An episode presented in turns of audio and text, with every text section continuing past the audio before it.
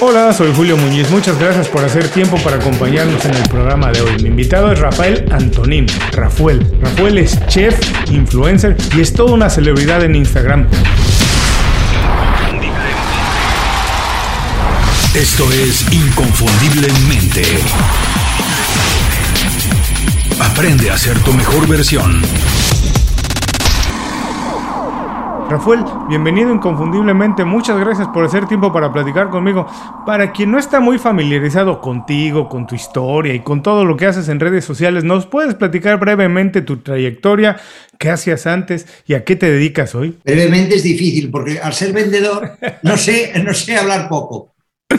Muy bien, bueno, tómate el tiempo que quieras. Mira, yo me llamo Rafael, o me llaman Rafael, porque mi, yo toda la vida he vendido petróleo. Petróleo. Sí, fuel.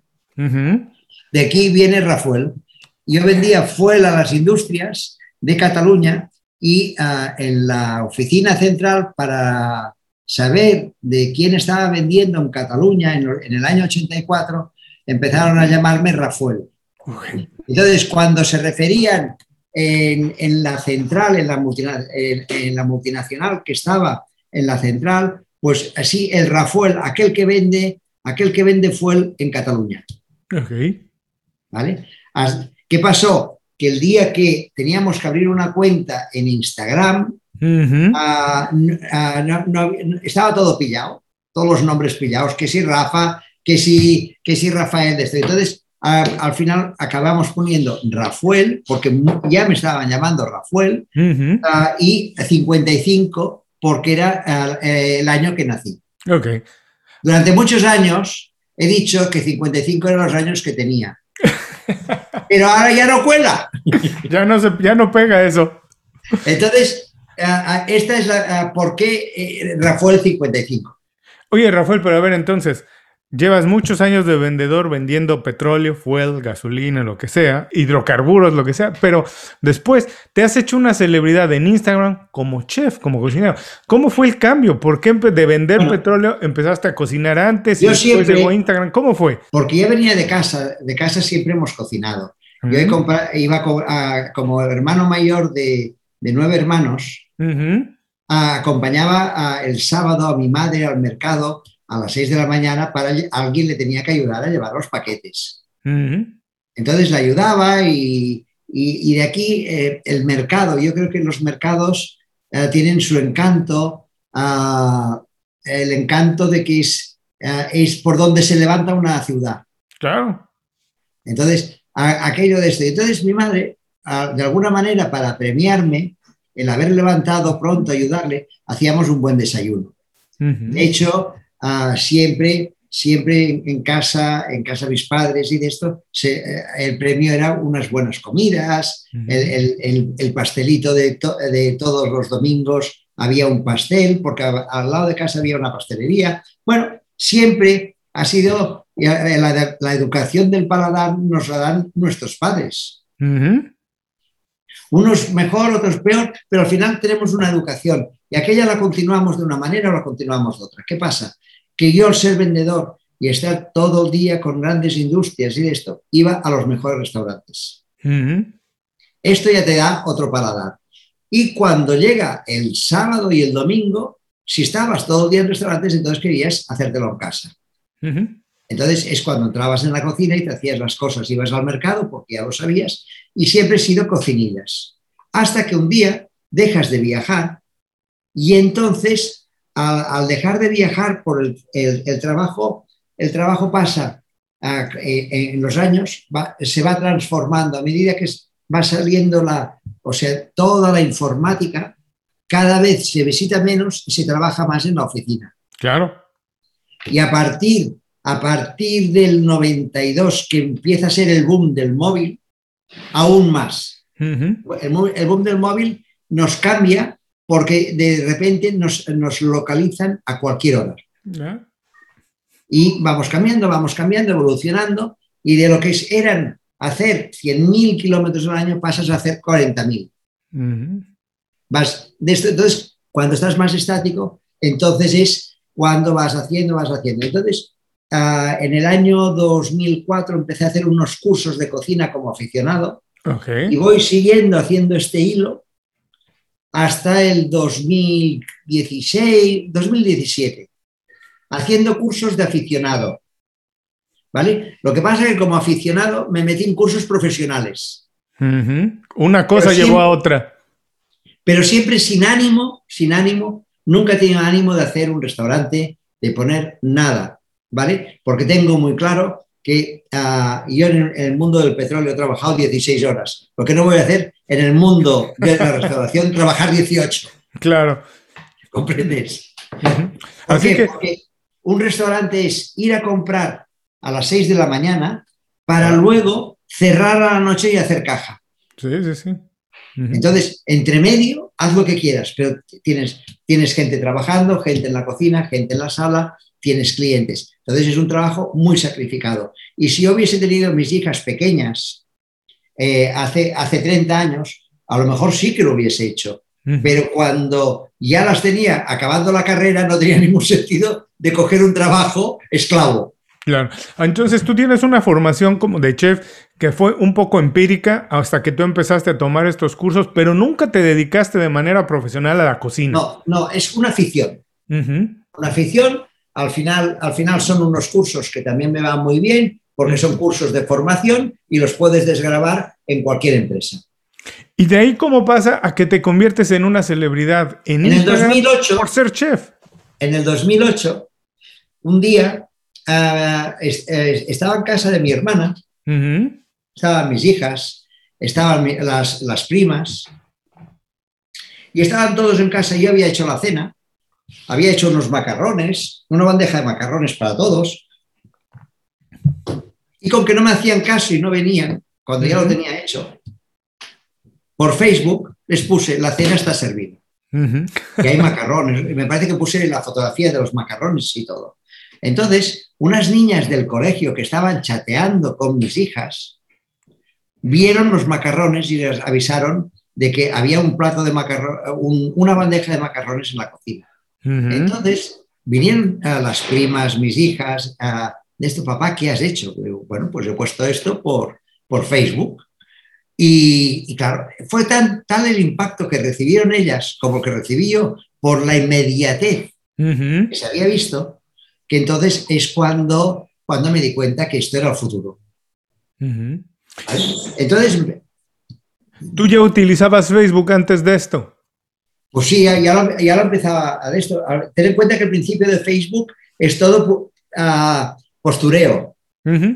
O sea, te haces una foto cuando vas a la piscina o te haces una foto en la playa. No, se, no se estaba haciendo más cosas que esto, ¿vale? Pero sí que se estaba, o sea, al final, al final uh, Facebook se estaba, ah, estaba cogiendo lo que había sido el Messenger. Y de una manera visual, además te veías. El, Messenger era, eh, era, de esto, bueno, total, que uno se pilla al otro, eh, estamos allí, ah, vamos viendo de esto sin participar. O sea, puedo, puedo ah, siempre ponía una foto, ponía algo eh, de esto, pero nunca participativo ni vigilante para para amonestar a, cualquier acción que, equivocada. Yo recuerdo padres que cuando vieron lo que hacían sus hijos en Facebook, pues eh, cogieron a los hijos, se enfadaron, entonces los hijos o bloquearon la cuenta del padre claro. o hicieron una paralela. Claro. O sea, a, un chaval joven le, uh, enseguida, enseguida esto. Entonces, yo nunca he tenido esto, todo lo contrario. a, las, a, las amigas y amigos de mis hijas se han ido integrando y han venido a mi cuenta para ver a los platos, para ver las recetas, para ver de esto. Entonces, siempre he tenido gente muy joven, muy joven, aprendiendo de las recetas. Esto es muy curioso que lo platicas, que dices que hay personas que... Eh, por cómo interactúan con los hijos en sus redes sociales, los hijos deciden bloquear a los papás o abrir otra cuenta para que no vean lo que están haciendo los hijos realmente en las redes sociales. Y yo siempre he creído que las redes sociales son más o menos como un lenguaje, como un idioma nuevo y que hay que entenderlo porque si no, no te entiendes con las personas, porque eh, sencillamente yo creo, manera... Yo creo, que es así, es así, pero mm, a, un hijo o una persona joven no le tienes que enfrentar y, hacerte autoritario. Lo que tienes que ponerte a, su lado y hacerle reflexionar. ¿Vale? Porque de la otra manera se bloquea y te manda a tomar por saco. Claro. desde al lado, desde al lado puedes, puedes cambiar cosas. Pero también tú te tienes, te tienes que mentalizar y ponerte en la edad de él. Okay. ¿Y cómo haces eso? ¿Cómo logras hacer tú eso? Porque digo, no es que nosotros seamos muy mayores, pero ya no somos unos adolescentes como la mayoría de personas en redes sociales. ¿Cómo logras hacer tú esto? Pues no lo sé, pues no lo sé, pero me salió. y ahora, para ti, Instagram, Facebook y todas las redes sociales donde eres una celebridad, ¿se ha convertido en un trabajo, un negocio, una plataforma? ¿Cómo lo visualizas en tu vida diaria? Mira, yo ah, tenía muy, ah, muy claro, a ver, eh, de Facebook me paso a Pinterest, Pinterest más especializado, y después de Pinterest, en el 2012 aparece una, una ah, aplicación que deja retocar las fotos. A partir de esta aplicación, a mi hija pequeña me abre la cuenta, abrimos, ella se abre la suya y yo me abre la mía, ponemos la foto 55 y a partir de aquel día empecé a colgar fotos. Al principio colgaba, por la mañana salía a correr, ah, colgaba la foto que, una foto con lo que ponía el marcador de Nike. Ponía 10 kilómetros a 50 minutos y no sé qué, no sé cuánto. Yo ponía la foto y allí quedaba grabado, la gente me decía buenos días. Y desde entonces, todas las mañanas, entre 4 y 5 de la mañana, he publicado una foto. ¿Por qué 4 y 5? Porque 4 y 5 de la mañana de, de España es la hora que se va a dormir América. así es. Y entonces unos se juntan con los otros. América ah, me dice buenas noches y eh, ah, Europa me dice buenos días. ¿Vale? Entonces posicionaban, entre todos posicionaban la foto, pero con la particularidad de que todas las personas que escriben a esta hora se les contesta a las dos, tres horas. O sea, no es escribir en un muro que nadie te contesta siempre se contesta eh, en mi cuenta siempre se contesta. Entonces sí hay una disciplina de todos los días poner una fotografía más o menos a la misma hora, eh, todos los días hacer y todos los días contestar. Sí requiere de un trabajo específico lo que haces. En es un trabajo específico, es muchos trabajos específicos. En el fondo, en el fondo es un mix que te divierte. O sea, algo lo resumo. Yo entro en Instagram, y de repente vamos evolucionando, evolucionando y un buen día ah, tengo que hacer fotos. Y entonces me doy cuenta que una receta la puedo mejorar un 3%, un 5%, pero una foto 100%. Y entonces cuando digo, pues ahora tengo que hacer fotografía. ¿Qué pasa? Que hago unas clases de fotografía hasta que convenzo al fotógrafo para que él tenga unas clases de redes sociales. Porque un fotógrafo sin red social no es nada. No es nada hoy en día. ¿Vale? Entonces, el fotógrafo de, dar clases en, un sitio eh, viene a dar clases a mi casa. Y entonces, para, dar clases, yo contacto con una de las mejores pastelerías de Barcelona. También ya ves que yo soy muy negociante contacto con una de las mejores pastelerías de Barcelona porque necesito sus pasteles para hacer unas buenas fotos. Entonces, tenemos pasteles, tenemos fotógrafo y yo aprendiendo.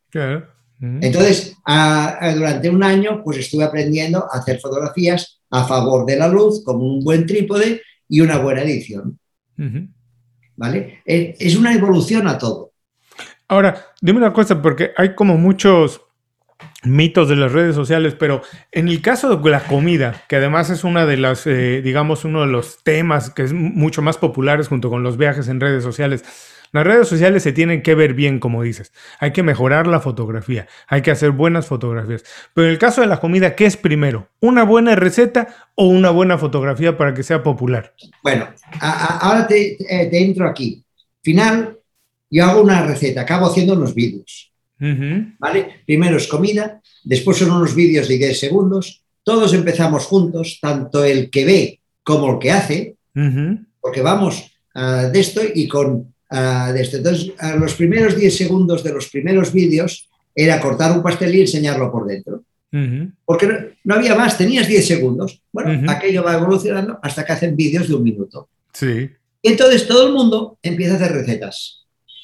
Ya te digo, yo hablo siempre de food. Ah, empiezan a hacer recetas. Y me doy cuenta que todo el mundo lo que quiere enseñar es lo bien que lo hace y lo, guapo que es. Sí. Entonces, uh, estoy, qué bien lo hago y qué bien lo hago. Y entonces van haciendo recetas, van haciendo... Pero te vas a YouTube y pasa lo mismo. Los grandes, los grandes cocineros pues están haciendo un, tipo de receta que o te pierdes o estás perdido. sí. ¿Vale? Entonces. Comida de diseñador, Rafael.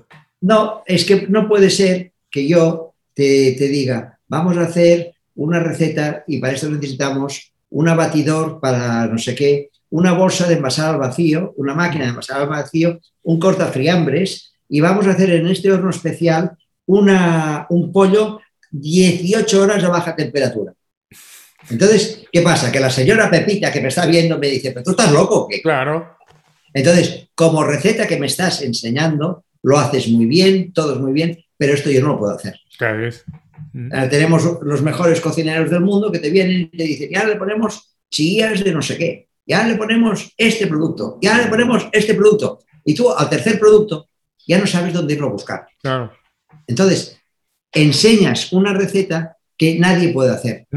Porque al final lo que están enseñando son recetas para que vayas a su restaurante. Claro. Pero no para que las hagas.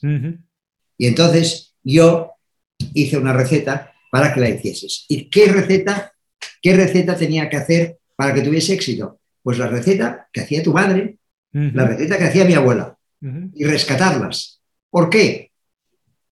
Porque han pasado unas tres generaciones que la madre también sale a trabajar todas las mañanas y llega cansada la noche.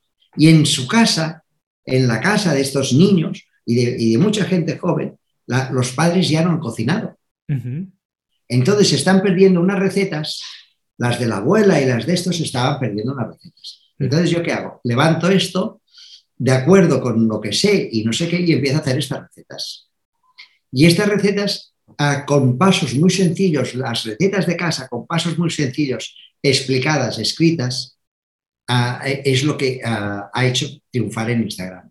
Porque cuando el, el chaval ha visto, la gente joven lo ve, se atreve a hacerlo, y cuando estos chicos avisan a sus madres que yo estoy haciendo esto y ven mi receta, ella dice, oh, lo que hacía mi madre. Claro. Entonces, unos con otros se han juntado y siguen esta cuenta porque además tiene una videoreceta escrita en 30 segundos. ¿Mm? Yo no pelo cuatro patatas y explico que el domingo fui a un restaurante. Yo solo enseño cómo se pela una patata, un momento determinado, en un, en un segundo siete, siete décimas. ¿vale? Y no tendrás que esperar, porque nadie quiere esperar. No, ya nadie tiene tiempo hoy en día. Entonces, si tú utilizas todo lo que te da esta herramienta, que es explicarlo, escribirlo, ¿vale? Y además visualizarlo, y lo pones bonito, triunfas. este, este es el secreto, el secreto que ha tenido este tipo de recetas. Y recetas muy sencillas. Si, si un día estás a 7 bajo cero, como estuvimos el mes de enero por las nieves y todo esto, pues yo puse una, receta de fundí de queso. Una fundí de queso a 7 bajo cero se la come todo el mundo. Claro. ¿Vale? Un jueves por la tarde, ah, lo ideal es colgar unas bravas, unas patatas bravas. Patatas bravas. ¿Por qué? Pues porque posiblemente antes del sábado si no te las has hecho en casa, te las has comido en un restaurante. ¿Vale? O sea, hay que, eh, eh, de acuerdo con el, día de la semana, de acuerdo con el tiempo que hace, ah, vas diseñando recetas. y, todo lo que te apetece. Claro, claro, porque como dijiste hace un tiempo, te tienes que divertir. Pero claro, vosotros el domingo hacéis un brunch y coméis más de la cuenta. Y el lunes decís, bueno, pues el lunes que comeremos más suave, no sé qué, pues el lunes un plato de pasta de espagueti, no sé qué, pues entra la mar de bien, porque además ah, no siempre tiene que ser tan sacrificado el lunes, pero un plato, de, un, plato de pasta entra muy bien, la receta de pasta, ¿vale? Que no sea, que no sea cargante. Yo no puedo ponerte un chuletón de un kilo el lunes porque ya vienes saciado del domingo. Entonces, he de poner algo a las 12 que te apetezca mucho comer. Ahora, tú, eh, eh, como todo lo que vale la pena, tiene mucho trabajo. Y todo lo que me has platicado es que detrás de poner una fotografía de una receta, hay mucho trabajo desde cómo vas a organizar la receta, qué día la vas a publicar, cómo está hecha, en fin, hay mucho trabajo detrás. Requiere mucho trabajo triunfar en cualquier red social. Yo sé que recientemente acabas de sacar tu libro, el de Rafael Mis Recetas, pero ¿qué, pero ¿qué es para ti eh, eh, Instagram? Nada más es una manera de promocionar tu libro, se ha convertido en un trabajo, es un negocio, es una pasión. Para las personas que nos están escuchando, ¿Cómo tienen que afrontar esta visión de las redes sociales en el que tú te has convertido en esto, que las has, has dedicado tiempo, te digo, hay mucho cerebro detrás de todo el trabajo, pero ¿qué es? Puede ser nada más un pasatiempo o puede ser una manera de ganar dinero. A ver, yo siempre digo, primero, ah, no, es, ah, no es el motivo económico, que después también viene. Primero, lo que tenemos debajo de la cabeza no es para aguantar el pelo, es para pensar. ¿Vale? Eh, y entonces, claro que está, ah, diseñamos, diseñas una receta, pero son recetas que hay muchas, muchos días que en un cuarto de hora puedes hacer la receta.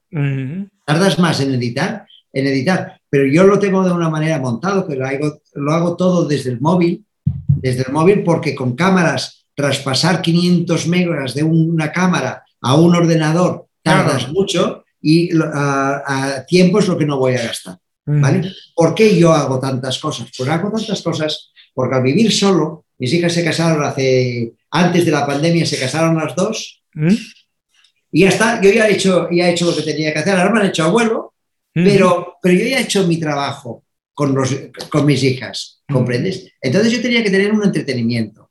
¿Y cuál es mi entretenimiento? Vídeo, fotografía, receta, a comunicación, porque me gusta mucho comunicar, me gusta mucho hablar en público, ¿vale? Y me encuentro muy cómodo hablando en público. Ahora he empezado a hacer algo de televisión. La televisión me gusta, pero quiero decir, va todo muy rápido en televisión, no puedo hacer la receta bien, eh, entonces no, no me apasiona. O sea, si yo pudiese cocinar en televisión y me dejasen cocinar en televisión, muy bien, pero tienes que traer los ingredientes y acabado. Entonces no, no cocino. Pues bueno, Ah, no entiendo las prisas de la televisión. De todas maneras, también te digo que con que la televisión va menos, me, cada día me preocupa menos. Ahora dime una cosa, cuando tú estás creando una receta, ¿qué sorpresas te has llevado que dices, esta va a ser la, más, la que tenga más comentarios, la más compartida, y de repente la liebre salta en otra parte, una que a lo mejor no esperabas tanto, es la más compartida. ¿Te has podido dar cuenta de que así funcionan las redes sociales o no? A, la receta que más éxito tiene. O sea, yo cuando pongo una receta en, Instagram, ya sé más o menos lo que tendrá. Sí, porque ya tienes el instinto, ya el viejo zorro.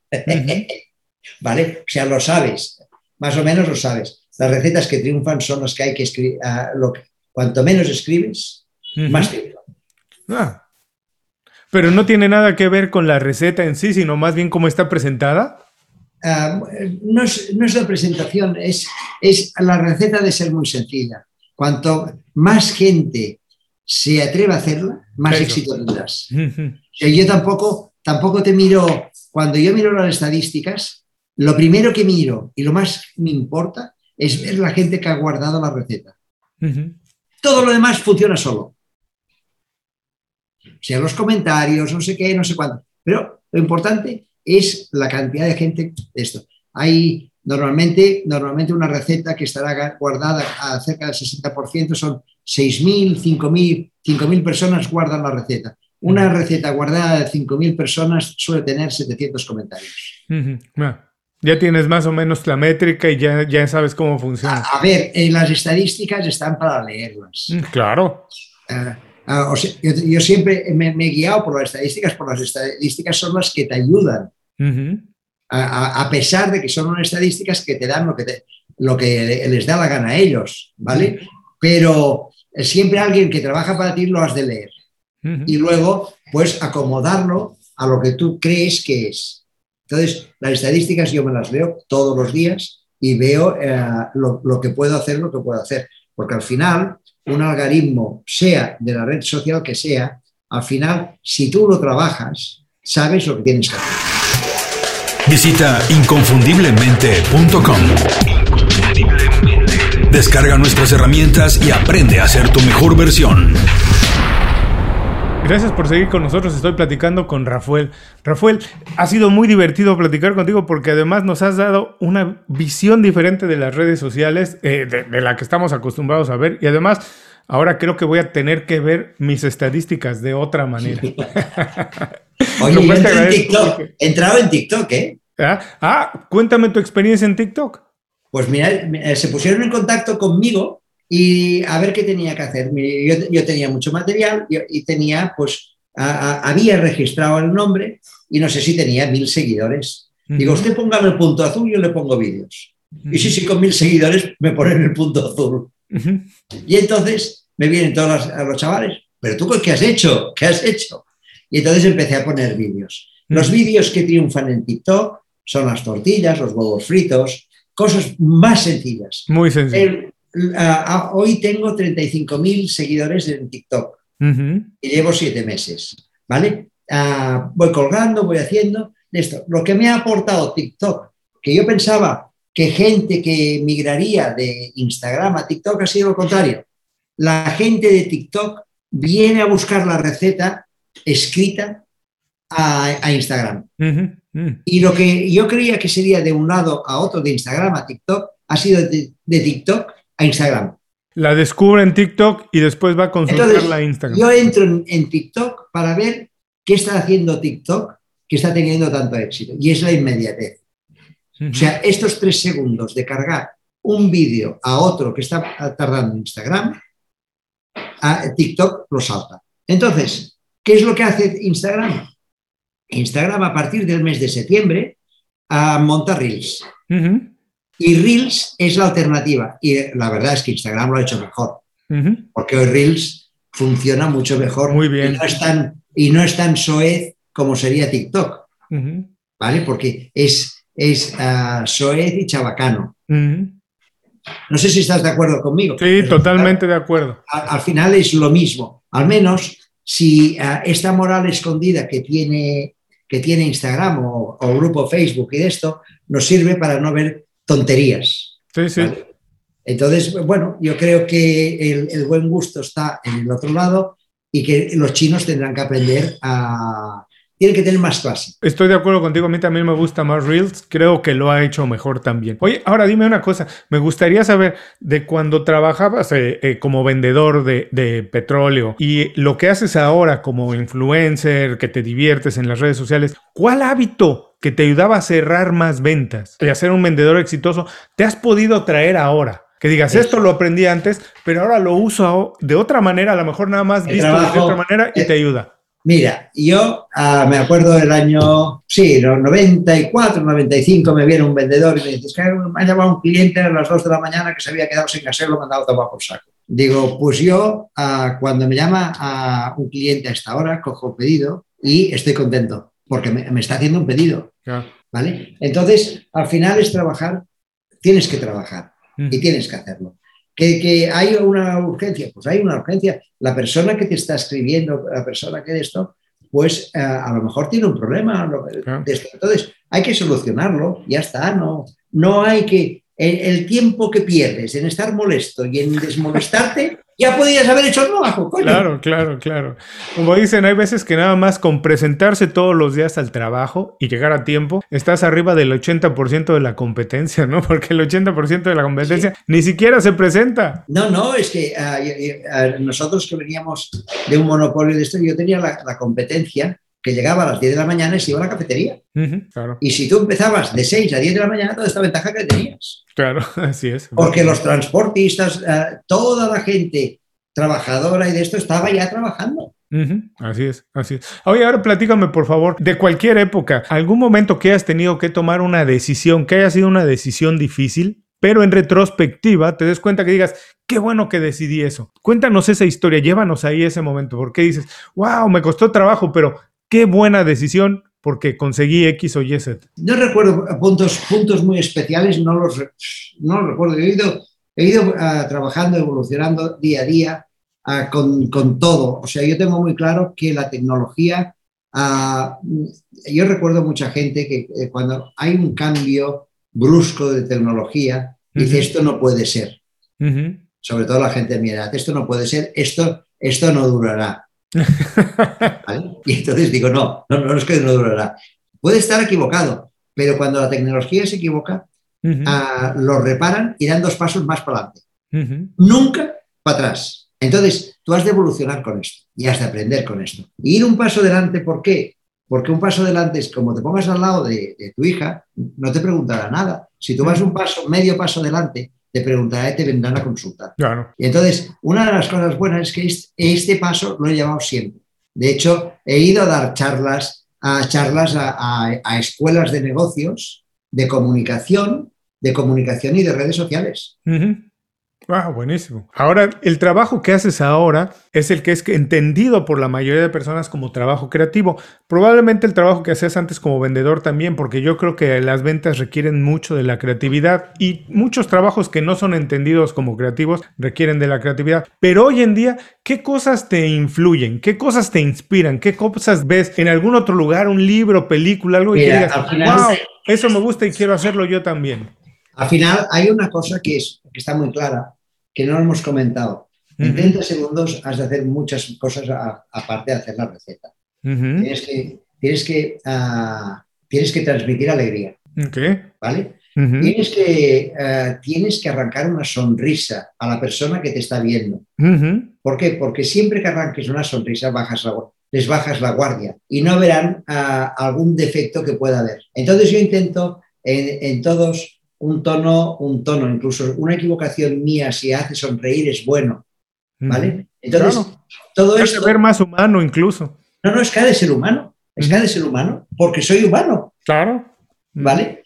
Entonces, en estos 30 segundos tienes que intentar hacer todo esto, o una combinación de todo. ¿Vale? ¿Por qué? Porque entonces la gente, la gente te aprecia, la gente te, te quiere, la gente te ve todos los días. ¿Vale? Y no creerse ni Dios, ni nada, no eres nada, porque al final los que te hacen ser algo son las que, la gente que te sigue. Además, no sé si te pasa lo mismo, a lo mejor es una percepción mía nada más, Rafael, pero específicamente en Instagram, yo no entro a Instagram como para aprender muchas más cosas o porque estoy buscando algún tipo de información, sino para sentirme bien. La verdad es que yo la consulto en la mañana porque me hace sentir bien desde ver fotografías de comida, de viajes, de, estilo, de, mil cosas, pero generalmente para mí y creo que para la mayoría de personas, Instagram es una red social donde te hace sentir bien, que lo que ves ahí te debería hacer sentir bien. Sí, sí, eh, yo estoy de acuerdo. Eh, a, mí muchísima, muchísima gente eh, de esto, incluso con que yo estoy comentando y de esto, a, una señora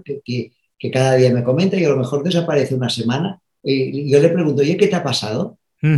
Porque claro, una manera de, de, trabajar es también ejercitando la memoria. Entonces, intento en el chat de la mañana recordar los nombres de las personas que me escriben y verás que el post está contestado un 80% con el nombre de la persona que me escribe.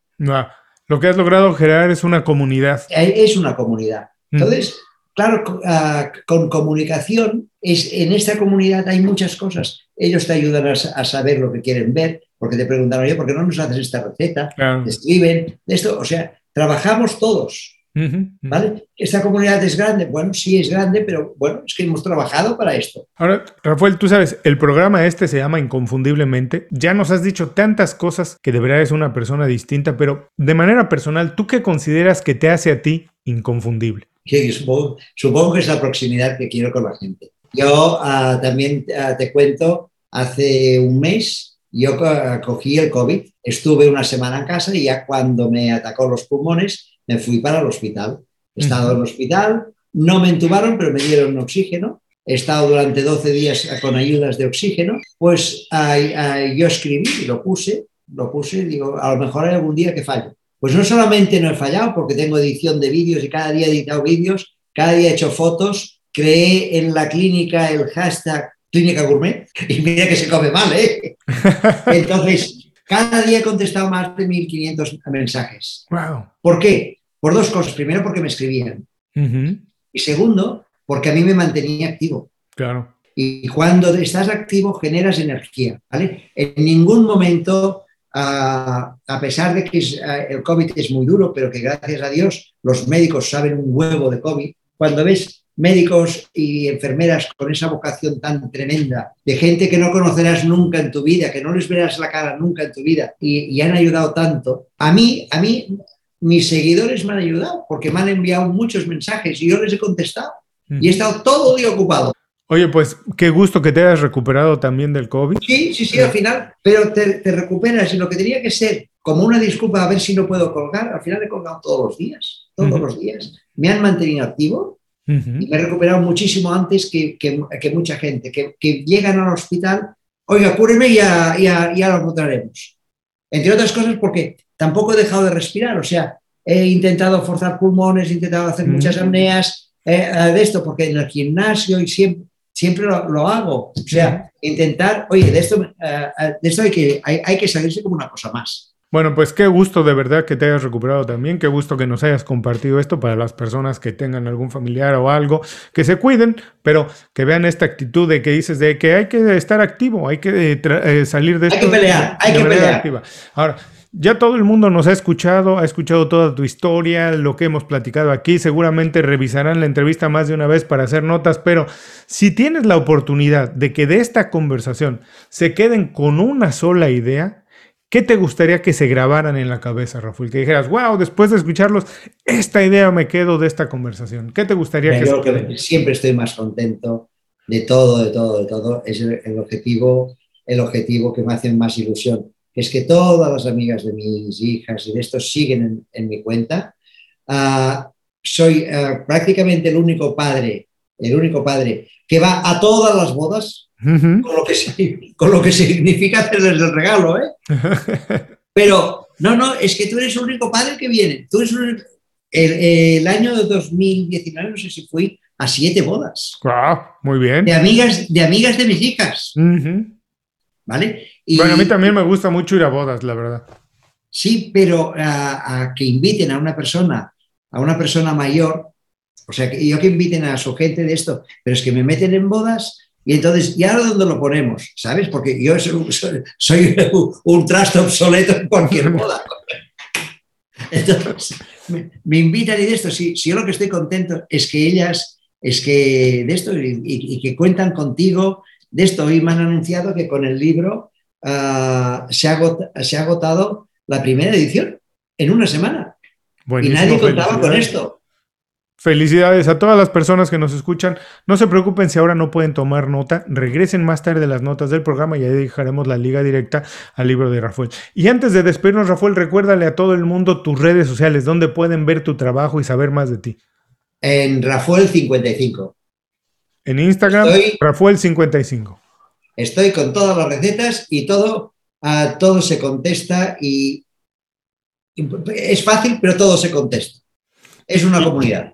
No se preocupen también, si no tienen oportunidad de escribir ahora, de tomar nota, regresen más tarde, ahí dejaremos la liga directa a las redes sociales de Rafael. Rafael, muchas gracias por hacer tiempo para platicar conmigo. Espero que la próxima vez sea en persona, que te visite ahí en tu casa para ver cómo haces las recetas. No, no, para sentarnos, para sentarnos y comernos un buen arroz. Eso, por favor, ya después de que lo hayas hecho, que hayas grabado todo, que lo pongas en Instagram, nos sentaremos con unas buenas cañas o una buena copa de vino de las que ustedes tienen por ahí y platicaremos de más de, no sabemos qué red social seguirá, aparecerá después. Ah, ah, irán apareciendo, irán apareciendo, pero de momento no parecen dormidos. Los que hay no parecen dormidos y no tienen ganas de... Yo creo que es, importante ver la, la evolución Facebook-Instagram el salto. Y yo creo que en estos momentos, en estos momentos, tal como lo llevan y tal como han reaccionado con, con TikTok, los veo muy capaces, muy capaces y, y muy empeñados en no dejarse quitar el sitio. Bueno, te mando un abrazo muy grande. Yo también creo que así va a pasar. Y espero de verdad que la próxima vez o nos visites aquí en Miami o yo tenga oportunidad de visitarte en Barcelona y sigamos hablando. Muchísimas, muchísimas gracias. Y a todos los que nos escuchan con esto terminamos la entrevista con Rafael. Les recuerdo que todos sus consejos, así como los datos para saber más de su trabajo, los pueden encontrar en las notas de este programa. Antes de cerrar el programa quiero pedirte dos favores. Primero, si algo te pareció interesante o motivador y conoces a alguien que se pueda beneficiar con esa información, comparte el programa con ellos. Eso nos ayuda a todos. A ti por fortalecer tu red de contactos, a ellos por recibir información útil y a mí porque más personas conocen inconfundiblemente. Segundo, suscribiéndote a nuestro boletín para recibir de manera gratuita información, recursos, consejos e inspiración para impulsar tu desarrollo profesional o crecer tu negocio. Recuerda que lo que importa no es tener un trabajo o un negocio que te dé para vivir, sino un estilo de vida donde crezca lo mejor de ti.